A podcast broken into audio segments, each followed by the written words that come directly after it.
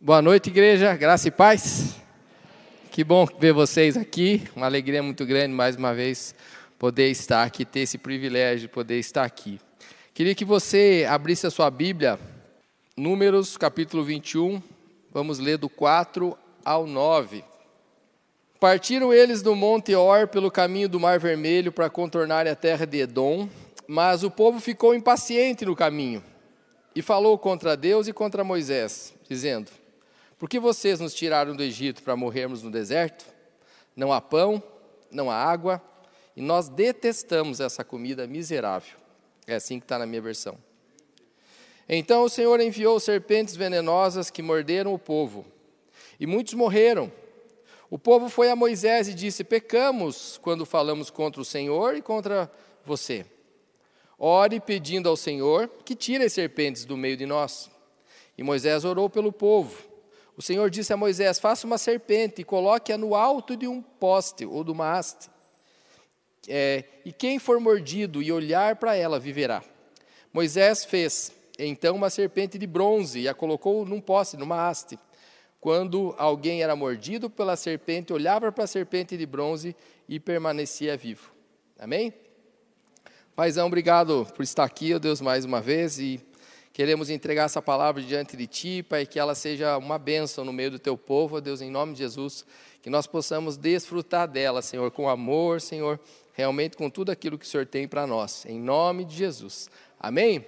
O título, é, querido, que a gente gostaria de que vocês anotassem, para aqueles que anotam, é uma vacina ao alcance de todos. Bem atual, né? Vacina, uma vacina ao alcance de todos. É.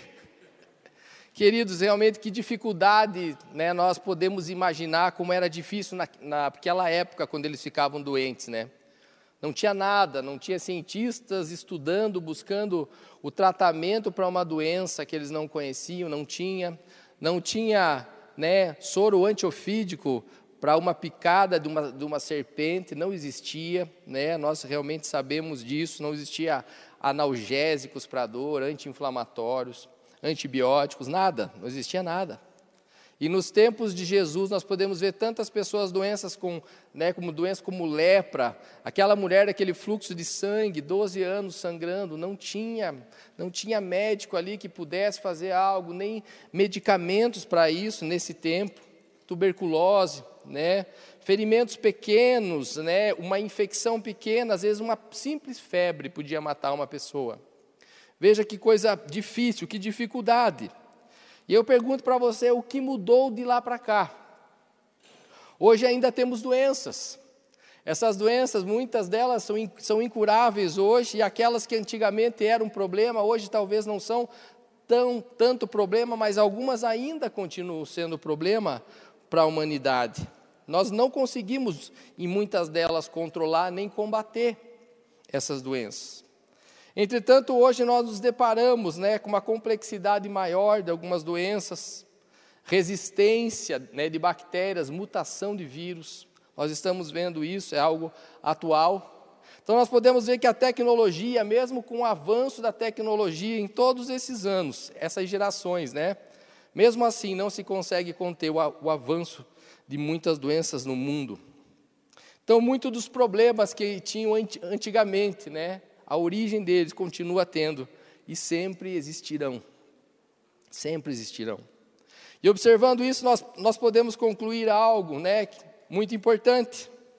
Por mais que nós, como seres humanos, achemos que temos o controle das coisas nas nossas mãos, eu queria dizer para você uma verdade: nós não temos esse controle.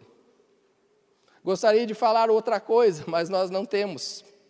Achar que temos controle é um grande erro. Porque na verdade nada está ao nosso controle, mas tudo está no controle do nosso Deus. Tudo. Isso faz com que a gente precise descansar. É algo que precisa nos dar uma tranquilidade nisso. Veja hoje, o mundo só fala em vacina, vocês já estão cansados de ouvir isso. E eu vim falar hoje, mais um pouco. Vocês estão cansados de ouvir isso, vacina, vacina, vacina, né? Estão buscando isso. Deus abençoa com certeza todos os cientistas que estão fazendo isso. Vai ser um benefício tremendo para a humanidade, com certeza. Mas é evidente que a solução disso é temporária, é passageira, não é a solução completa para o nosso mundo. Tanto é que nós vemos hoje, né? É, o que, que nós podemos falar então hoje que seria a solução? A resposta é Deus, é Jesus Cristo. É a solução que nós não encontramos nessa terra, mas é a esperança eterna de um Deus soberano que né, nos encontra hoje e viverá conosco por toda a eternidade junto conosco. Se a vacina fosse a solução para tudo, nós acabaremos depositando toda a nossa fé na vacina, é ou não é? E a Bíblia fala que quando nós depositamos alguma coisa em primeiro lugar na nossa vida, que são pessoas ou coisas, como é que chama isso? Ídolo, idolatria. Você acha que Deus faria isso com a gente? Sendo Ele fala, adorará somente um, um Deus. Eu sou o único Deus e somente a mim darás culto. E nós vemos, né, que na própria Bíblia, né, quando quando Moisés subiu para aquele monte, eles criaram ali um Deus. Eles acharam que não tinha mais solução no homem, então eles foram lá e fizeram né, um, um bezerrinho de ouro e acharam que isso era, era bom, que era a solução para eles. A Torre de Babel também, achavam que eles né, chegariam perto de Deus, seriam próximos dele, seriam Deus até. E o diabo gosta, queridos, que nós coloquemos a nossa força, a nossa fé nas coisas. Ele ama isso. Por quê? Porque nós vamos colocar tudo nisso e no final nós vamos nos frustrar. Porque isso não enche a nossa vida. Isso não preenche, isso não nos resolve, quando somente existe uma solução para a humanidade. É, é isso que nós vamos falar hoje. E onde está, querido, a solução, então? Números 21, que a gente leu ali, nós lembramos de uma extraordinária viagem né, de Moisés como libertador. E ali fala de um dilema que o povo hebreu estava passando em relação a, a, a coisas que estamos vivendo hoje também. Nós conhecemos toda a história, o povo começou, eles estavam naquele deserto e eles murmuravam, e murmuravam: falta água, falta pão, porque você trouxe a gente aqui para morrer no deserto? Porque você tirou a gente lá do Egito para vir aqui passar tudo isso? Isso eles falavam todo o tempo. Muitos queridos em tempos difíceis passam realmente, se esquecem de Deus. Eles se perdem, se desviam da fé, muitos se desesperam, muitos até eles é, apostatam na fé, eles saem fora, eles chutam o balde e não querem mais. Desistem de todas essas coisas. Você já notou isso? E é engraçado, e a gente pode notar, quanto mais às vezes a gente reclama de alguma coisa, parece que pior fica. Vocês já notaram isso? Chega no teu serviço de manhã, ah, meu Deus, que coisa, tenho que vir aqui. Mas é o pior dia teu, com certeza. Ao contrário, se nós declararmos palavras, né? Porque palavras são sementes, nós sabemos. Se nós começarmos a declarar palavras de bênção, nosso dia será diferente, mas eles ali eles estavam murmurando muito. E a murmuração, que nós vemos nesse capítulo 21, nós vamos falar sobre ele, mas se nós voltarmos um capítulo, no capítulo 20, a gente vê que eles estão passando por uma sequência de dificuldades por causa da murmuração. Miriam morreu, de repente falta água, eles, eles reclamam da água. Deus fala, vai lá Moisés, fala com a água. Moisés vem e dá uma cajadada na, na pedra. Não era para fazer isso. De repente Miriam, né, que morreu, eles estavam tristes, com certeza, eram irmãos de Arão e de Moisés, e o povo descascando em cima de Moisés. Você imagina, eles estavam tristes, com certeza, e o povo nem aí para isso. E de repente morre Arão, Moisés acaba ficando sozinho, e o povo ali, massacrando. E fala que o povo chorou 30 dias quando Arão morreu. E no versículo 4, nós vemos ali que Moisés, eles estavam andando, estavam indo em direção à terra prometida, que é o lugar que Deus prometeu para eles, e de repente eles chegam diante de uma terra de Edom. Terra de Edom tinha um rei. Nós sabemos que eles estavam andando de dia com uma nuvem, que a nuvem ia, eles iam, a nuvem parava, eles paravam, de noite tinha aquela coluna de fogo para esquentar e para acender eles, mas ali aquela nuvem parou na terra de Edom. E Moisés foi pedir para esse rei, para que eles pudessem passar, porque por ali era mais perto de chegar à terra prometida, era mais perto por ali. Você acha que Deus, sendo Deus, falando nuvem, ande, anda, nuvem, para, para. Você acha que se Deus quisesse, Ele não mandava direto, eles iam passar todo mundo junto sem perguntar para ninguém? Com certeza.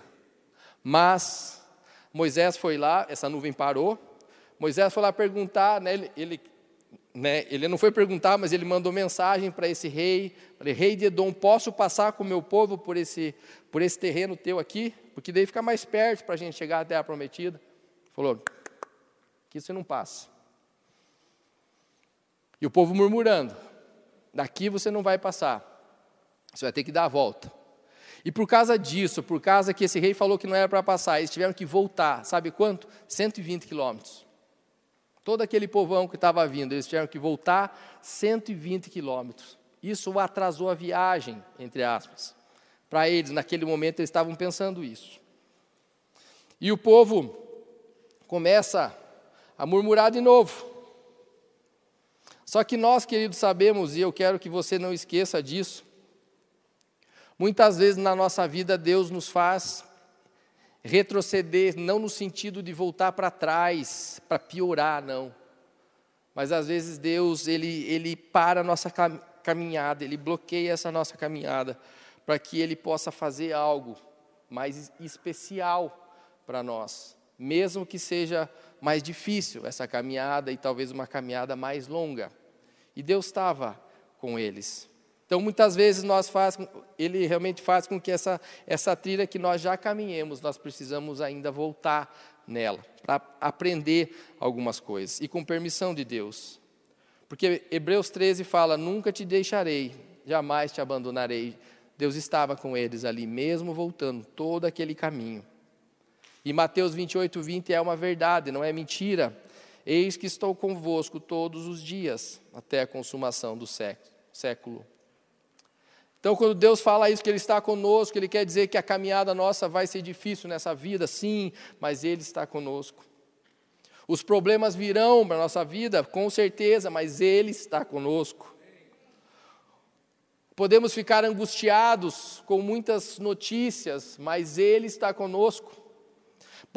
Podem tentar nos derrubar, mas Deus está conosco. Vamos ser injustiçados muitas vezes, mas Deus está conosco. Esta é a escola de Deus, essa é a escola da vida do cristão. Jamais se esqueça, mesmo nos desertos que você estiver da sua vida, Deus está conosco. Amém? Retornaram 120 quilômetros, e no versículo 4, na parte B, fala que a alma deles ficou muito angustiada voltar mais 120 quilômetros, eles ficaram angustiadíssimos naquela hora. Uma mistura de desânimo com murmuração. E o ensinamento nosso para esses momentos de desânimo e de murmuração, nós temos duas, duas saídas para isso. Ou nós vamos continuar, né, clamando ao Senhor nesses momentos difíceis e acreditar na providência de Deus, ou nós vamos murmurar, demonstrando realmente que temos pouca confiança nas suas promessas. Mas Israel, aqui nesse momento, escolheu murmurar. Eles escolheram isso. E no versículo 5 fala assim: Mas o povo ficou impaciente no caminho e falou contra Deus e contra Moisés, dizendo: Por que vocês nos tiraram do Egito para morrermos no deserto? Aqui pela oitava vez eles acusam Moisés né, de, né, de querer matá-los ali, ali no deserto, oitava vez. Eles murmuraram contra Deus e contra Moisés. Como se esquecessem da, né, daquela saída extraordinária do, do Egito, impossível, a abertura do Mar Vermelho, parece que, que eles esqueceram. Parece que não tinham passado por nada daquilo. E no original, né, quando nós vamos ver aqui que eles murmuraram, né, essa palavra murmurar contra Moisés, né, e também é, contra Deus, é reclamar maldosamente. Eles começaram a resmungar, começaram a falar pelas costas de Moisés. Começaram a falar de Deus nesse momento. E além de acusarem Deus e acusarem Moisés, né, eles ficavam falando todo o tempo: você nos trouxe para morrer nesse lugar. Mas não era certo eles falarem de Moisés, não era certo, era o líder que Deus colocou para conduzi-los até a terra prometida. Mas até aí, até vai. Mas a hora, a terrível coisa que eles fizeram, a segunda terrível coisa foi acusar Deus por estar acontecendo aquilo. Esse é o grande perigo na vida. Em Números 21, 5, 8 fala que eles disseram: não há pão, não tem água, e nós detestamos essa comida miserável. Em algumas versões fala essa comida vil. Ou seja, eles estavam falando do maná, gente. Estavam falando que era, um, que era uma comida miserável aquela. Tudo que eles estavam passando, como se estivesse falando, Deus, se você está realmente conosco, eu, eu acho detestável, eu desprezo essa comida que você está me dando, eu repudio, eu não aceito, ela não me satisfaz, não é boa para mim é uma comida que não, não é uma comida de verdade, não é essa que eu estava que eu querendo. E Davi fala em Salmo 78, 25, voltando a realmente falar sobre o maná, ele falou assim: o homem comeu a comida dos anjos. Eles estavam comida, comendo a comida dos anjos, mas estavam dizendo que ela era detestável, ela, ela era miserável, ela era vil. Deus estava dando para eles a melhor parte, mas eles estavam descontentes com o que Deus já estava dando para cada um deles ali. Hoje nós também podemos ver isso. Jesus nos apresenta o pão, Jesus é o pão da vida, o pão que desceu do céu. E Deus nos dá essa comida através hoje da Sua palavra, onde nós podemos ser saciados. É o melhor de Deus que Ele tem dado para nós, é a Sua palavra, com certeza. Mas muitos de nós têm se recusado a se alimentar dela, ou desprezá-la, ou menosprezá-la, de alguma forma. Entretanto, quantos de nós né, já fomos reclamadores? Nós também já murmuramos, fomos impacientes, quantos já fomos ingratos a Deus? Muitos falaram contra Deus. Entretanto, querido, quando nós desprezamos esse caminho que Deus já está conduzindo a nossa vida, da forma, com o sustento que ele, que, ele, que ele está dando, e nós nos negamos a andar por esse caminho, nós estamos suscetíveis a ciladas.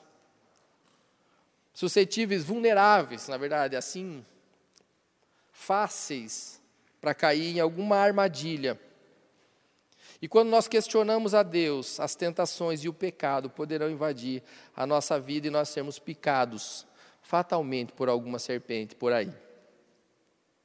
Cuidado com a murmuração. A murmuração ela nos faz esquecer de uma promessa, das promessas de Deus para nós. A murmuração pode afetar o nosso destino, a nossa trajetória, e nos fazer muitas vezes perder essa promessa que nós tínhamos como destino. E a murmuração foi o pecado pior do povo de Deus no deserto, tanto é que 40 anos eles tiveram que ficar circulando naquele lugar. 1 Coríntios 10, 10 diz assim: E não vos entregueis à murmuração, como alguns deles resmungaram e foram mortos pelo destruidor. Que morte que eles estão falando aqui? No versículo 6, nós vemos que Deus envia por causa da murmuração do povo que serpentes abrasadoras, cobras venenosas para picar o povo. Abrasadoras porque é como uma brasa, quando eles eram picados, ela, ela, ela, ela queimava, ela doía, e picou muitos e matou muitos também. E no versículo 6 ele fala por que, que Deus mandou as serpentes. Não eram serpentes que moravam ali no deserto, se bem que tem muitas, muitas serpentes no deserto. Mas ali fala o motivo porque essas serpentes estavam ali. O motivo era a reclamação do povo, a murmuração.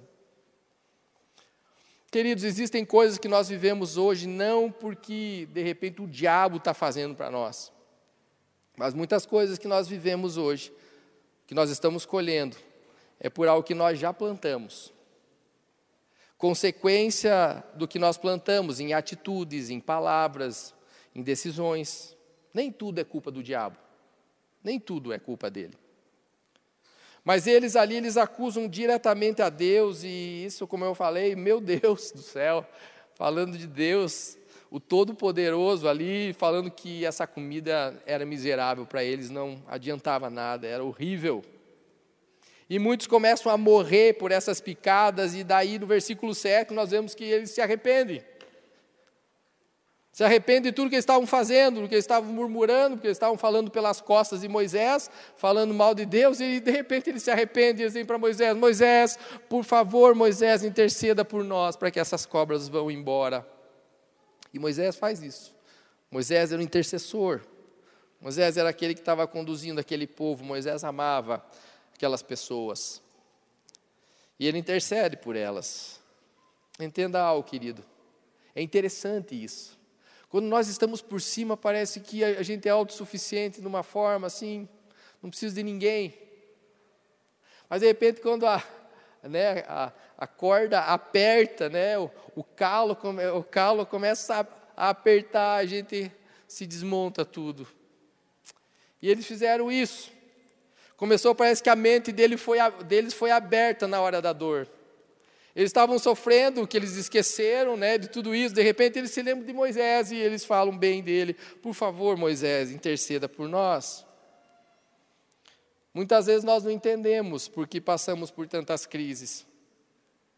Mas com certeza Deus tem propósito em todas elas.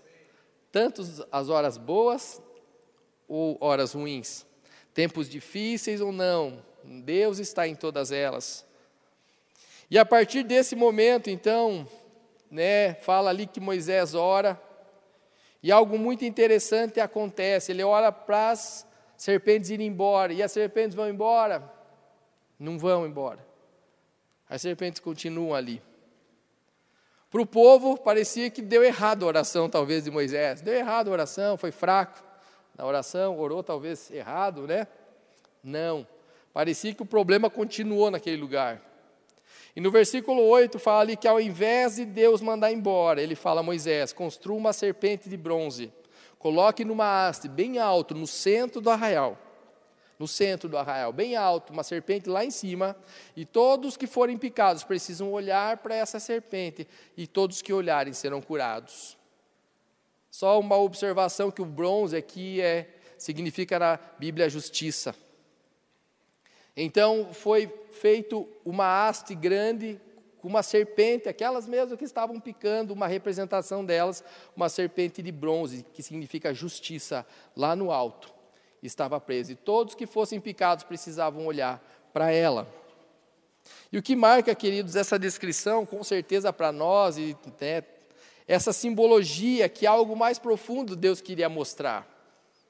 Não era uma imagem, porque Deus não ia colocar uma imagem para ser, ser adorada naquele lugar, não, porque Ele era o único Deus, o Deus soberano, não era isso que, tava, né, que Ele queria mostrar.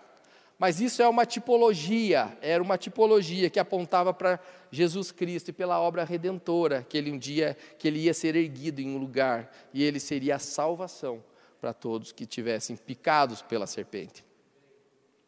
Entretanto, para nós também é muito desconfortável saber por que, que Deus usou uma serpente para ser mostrada nesse lugar, para colocar lá naquele lugar, não poderia ser de repente uma outra coisa. Porque nós sabemos que serpente significa o diabo, né? a gente está tá acostumado com isso. Serpente é o diabo, serpente é a morte, serpente é, é, é maldição. Exatamente isso. É, Romanos 6,23 fala que os, o salário do pecado é a morte. E fala em Romanos 3, 23 que todos pecaram. Então, todas as pessoas que nasceram nesse mundo foram picadas pela serpente do pecado. Todos nós fomos picados um dia por essa serpente do pecado. Mesmo antes de nascer já estava decretado isso. Nosso veneninho ali já estava preparado.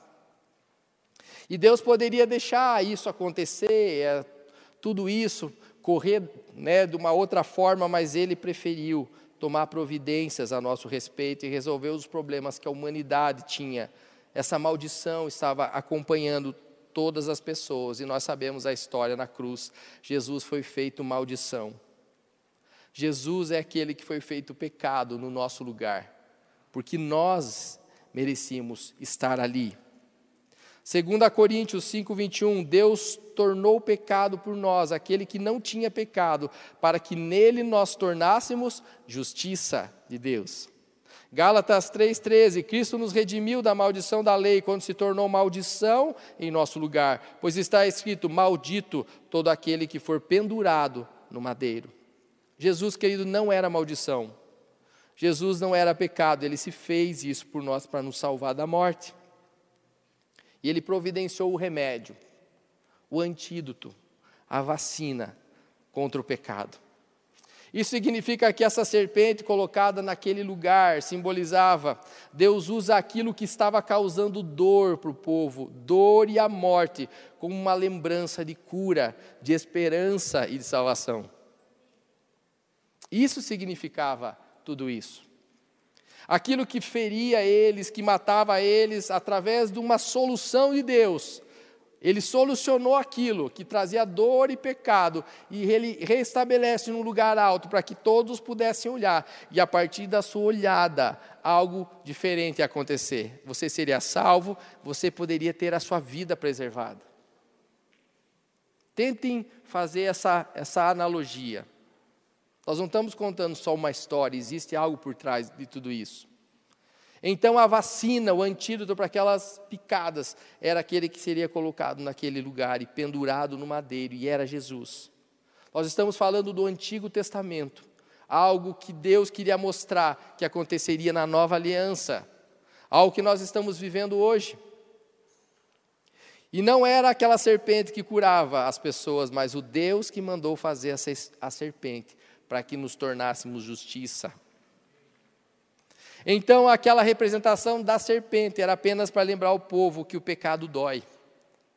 Quando você, você for atingido por ele, você se, se, se, se pôr na frente do pecado, ele vai doer. E Deus queria que eles lembrassem que doía, que trazia dor.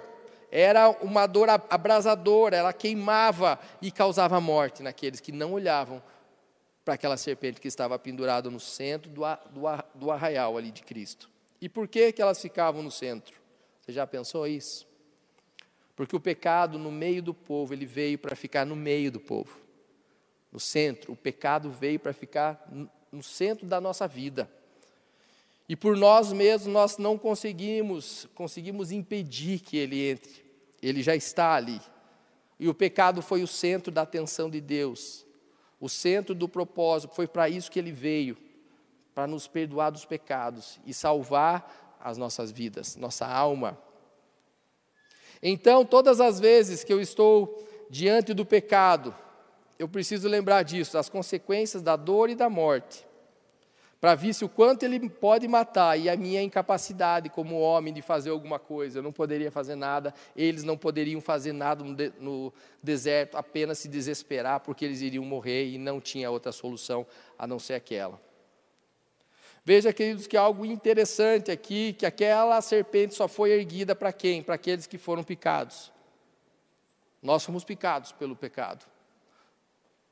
E a cruz foi erguida para mim e para você, com propósito. Mas nós precisamos olhar para ela. E quando, em Isaías, quando ele fala, Isaías 45, 22, diz assim: Olhai para mim e sede salvos, vós todos os limites da terra, porque eu sou Deus e não há outro. Olhe para mim. Se olhares para Ele, você vai ser curado. Quando eu olhar para a cruz, para Ele que foi erguido naquele lugar, eu vou ser curado também. Porque quando nós colocamos Deus em um alto lugar e nós colocamos Ele no centro da nossa vida, Ele vai estar no centro da nossa família, Ele vai estar no centro do nosso trabalho, nas nossas prioridades, no centro dos nossos sonhos, dos nossos projetos, o centro de tudo que nos cerca, no centro dos nossos olhares. Para que nunca nós possamos perdê-lo de vista na nossa vida. Quando você se desesperar, quando o pecado chegar, quando a dor chegar, quando você não tiver mais saída, o que você faz? Olhe para Cristo. Ele é a solução. Não busque a vacina, não busque o remédio, não vai buscar em outros lugares que não seja olhar para Ele, porque Ele é a solução para a nossa vida, querido. E só Ele. Por isso que eu comecei falando de todas as coisas que lá no passado não tinha saída, hoje continua não tendo, a única saída para nós é a cruz de Cristo. É o próprio Cristo naquele lugar, o Deus que se fez carne para nos salvar.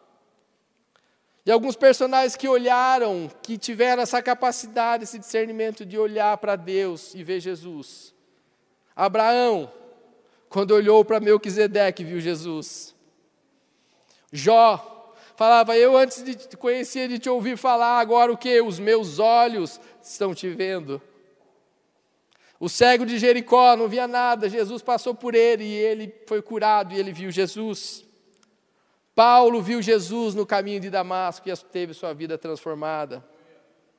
João teve a revelação quando ele viu Jesus na ilha de Patmos através daquela visão apocalíptica maravilhosa. E nós precisamos ver Jesus quando nós olhamos para a cruz.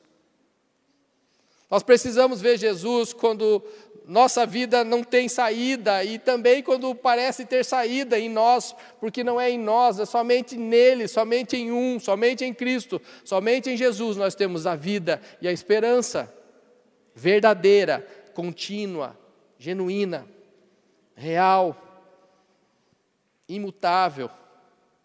Mas eu preciso olhar. Eles precisavam olhar para aquela serpente para serem curados. É interessante nesse contexto que não havia outro sacrifício. Vocês sabem que eles estavam pelo deserto, eles montavam aquele tabernáculo, desmontavam o tabernáculo, montavam o tabernáculo, faziam suas ofertas, iam levar para o sacerdote. Aqui não fala nada disso, não tem nenhuma relação com essa serpente que foi colocada com o sacerdote. Lembre, eles foram picados, não adiantava correr para o tabernáculo. Não adiantava correr para Arão lá falar, por favor, Arão, ajuda, ajuda. Sacerdotes, ajudem. Não está falando isso aqui, não tinha nenhuma relação entre a serpente e o tabernáculo, nem nas ofertas que eu poderia fazer para eu conseguir ser curado ou salvo, não havia. A cura não estava em Moisés, a cura não estava em Arão, não estava em Jetro, não estava em ninguém. Mas através do único antídoto que Deus providenciou naquele lugar, que era aquela simbologia de Jesus Cristo pendurado naquele lugar. Não havia outro meio. Se você buscasse se salvar por outros meios, você morreria. Não havia. Somente um. Somente de uma forma, através de Jesus Cristo, nós podemos ser salvos. Atos 4,12: Não há salvação em nenhum outro, pois debaixo do céu não há nenhum outro nome dado aos homens pelo qual devamos ser salvos. Atos 4,12 diz isso. Querido, essa vacina ela não era só para algumas pessoas, ela era, estava acessível para todos. Quem quiser receba, receba a água da vida, não é assim que a palavra diz? Não há preferidos para Deus. Não há para Deus só aqueles bonzinhos que irão receber essa cura. Não, não fala isso. As únicas pessoas que provaram dessa cura foram os que foram picados. No caso, todos nós hoje estamos é, com a acessibilidade total diante daquele que pode nos curar. Não está para os mais ricos, para os mais pobres, para os mais, né, para os mais cheinhos, para os mais magrinhos. Não. É para todos. Todos. Ele veio para todos. Aonde estivessem, todos eles, não importa onde eles estavam. Se eles estivessem lá longe, forem picados, se eles olhassem para aquela serpente lá no centro do arraial, eles seriam curados. Não importa onde você esteja. Nem tão longe da igreja, longe da igreja, sem poder enxergar a igreja para falar alguma coisa. Você pode olhar para Deus através de Jesus. A sua cura pode chegar agora, instantaneamente. Amém? É isso. O remédio de Deus para nós. Ele veio para os doentes, ele não veio para os sãos. Ele veio para aqueles que estavam necessitados, desesperados para olhar para a sua cura. Nós precisamos nos desesperar, sabe? O problema é que hoje nós vemos que o pecado não está causando dor mais, parece. As serpentes não estão tão, tão abrasadoras assim, não nos causa dor, nós não sentimos nada, parece algo normal, e quando nós vemos nós já estamos mortos, não dá tempo nem de olhar mais para a cruz. Só uma serpente era suficiente, não precisava outra. Somente uma. Não precisava ser colocado, ó, eu vou colocar uma serpente no centro, vamos colocar uma à esquerda, outra né, atrás, lá ao fundo, ao redor, porque todas as tribos que estiverem aqui poderão olhar e ser salvas. Não é isso. Uma só. Só bastava uma. Só bastou um sacrifício. Só bastou um Jesus. Só bastou um Senhor para fazer toda a revolução na nossa vida e salvar a nossa vida para sempre. Aleluia! Glória a Deus. A salvação que Jesus nos trouxe foi vicária, quer dizer, foi substitutiva, ele veio no nosso lugar, ela é suficiente, ela é perpétua, ela é eterna, nada mais é necessário ser feito, porque já foi feito tudo por nós. E nós temos acesso a ela, ela é simples, não é difícil, não é complexo, é simples, é fácil, basta você olhar para ele. Hoje, e Deus queria mostrar para aquele povo que precisavam crer que Ele tinha a provisão, só Ele tinha a salvação. João 3, 14 e 15. Da mesma forma como Moisés levantou a serpente no deserto, assim também é necessário que o filho do homem seja levantado, para que todo o que nele crê tenha a vida eterna. Nós acostumamos ler João 3,16, né? Porque Deus amou o mundo de tal maneira mas nós não lemos às vezes o 14 e o 15 que fala, fala disso. A mesma a, da mesma forma que Moisés levantou aquela serpente no deserto, assim também o filho do homem precisa ser levantado. Então nós não estamos inventando uma história. Existe uma ligação dessa serpente com Cristo. A cura também ela é ampla, ela é eficaz, ela é poderosa, não há limites para o poder de Deus. Não há limite para esse poder. Todo pecado pode ser curado, todos. Não, essa não, essa serpente foi mais forte, então não, não vai ter cura para você agora. Ah, para você vai ter. Não. Todos os pecados, todos que foram é, acometidos pela serpente do pecado, todos eles têm a chance, porque o poder de Deus é, é total e Ele consegue nos curar de qualquer coisa. E não há limite de tempo também, não importa, né? O, o seu efeito é eterno, é para sempre. Não vai terminar daqui a pouco. Ah, Deus curou, agora já não, já estou voltando a sentir aquelas mesmas coisas. Não. Deus nos curou do pecado e, esse, e essa cura ela é eterna. Até o dia que nós né, realmente nos encontrarmos com Ele. E até hoje ela faz efeito na nossa vida. A cura é individual, querido. Não adianta ninguém tentar olhar para a serpente no, no, né, no teu lugar. Você foi picado pelo, pelo pecado, você precisa olhar. Não vai ser sua mãe, não vai ser seu pai, seu marido, sua esposa, seu filho. Você precisa olhar para essa cruz. A salvação é individual. Cada um de nós precisa tomar uma decisão por Cristo hoje. E Jesus morreu por aqueles que estão desesperados para olhar na sua direção.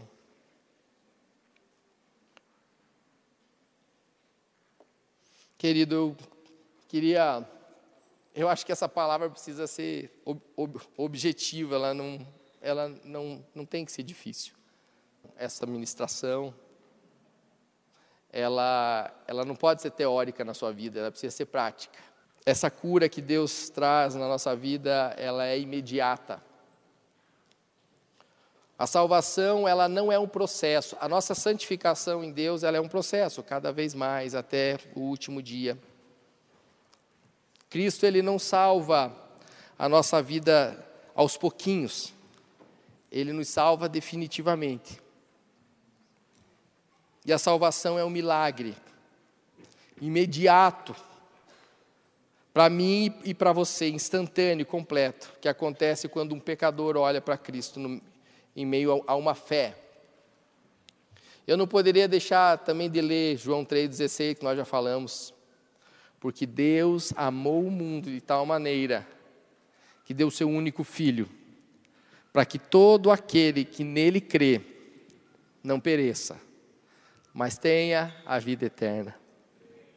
Como é confortante ler esse versículo quando nós cremos. E ele fez isso para decretar a vitória contra o veneno do pecado. Ele fez isso para decretar a vitória no nosso adversário, que era aquela serpente contra nós. Quando nós olhamos para Jesus crucificado, e para o seu sacrifício, nós precisamos lembrar dos nossos pecados. Aonde você está, queria que você fechasse os seus olhos e lembrasse agora dos seus pecados.